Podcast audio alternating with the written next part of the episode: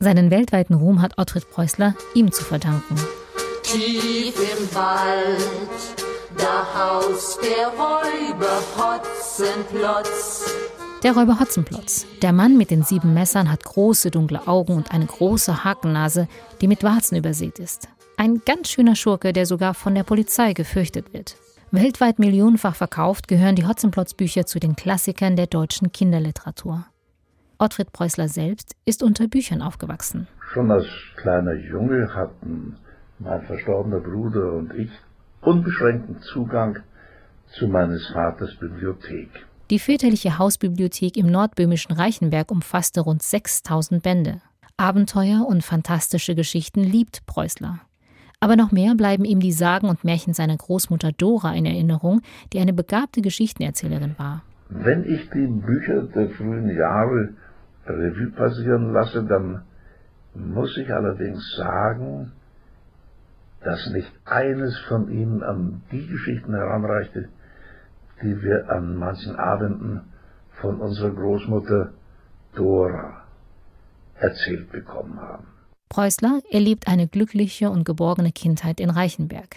Er unternimmt lange Wanderungen mit seinem Vater, spielt im nahegelegenen Wald Räuber und Indianer, geht mit seinem Großvater Pilze suchen. Später geht Preußler mit seiner Jugendliebe und späteren Ehefrau Annelies tanzen und Kajak fahren.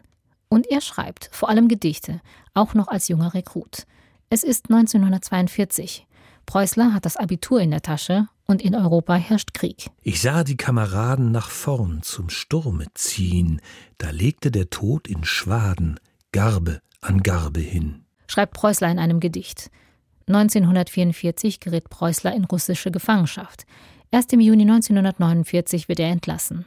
Mit seiner Familie und seiner Verlobten Annelies wiedervereint findet er in Rosenheim eine neue Heimat. Um die junge Familie zu ernähren, schreibt Preußler Rezensionen, Radio- und Bühnenstücke. Später wird er Lehrer und schreibt, ganz nebenbei, ein Kinderbuch.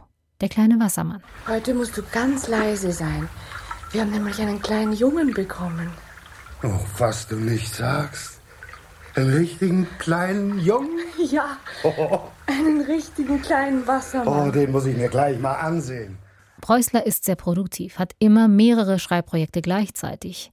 Zum kleinen Wassermann gesellen sich die kleine Hexe und das kleine Gespenst. Seine Werke werden ausgezeichnet. Als er 1963 den Jugendbuchpreis erhält, wird er von einem Reporter gefragt, welche Bücher Preußler als Kind gerne lesen würde. Ich würde mir Bücher wünschen, bei denen ich das Gefühl habe, dass ich mit meinen Problemen drin ernst genommen werde und die mich auf fantastische und abenteuerliche Weise in die Welt hineinführen. Das ist dein Schlafplatz. Deine Schuhe, dein Bett, deine Kleider. An einem fantastischen Abenteuer sitzt Preußler besonders lange. Über zehn Jahre lang arbeitet Preußler an Krabat.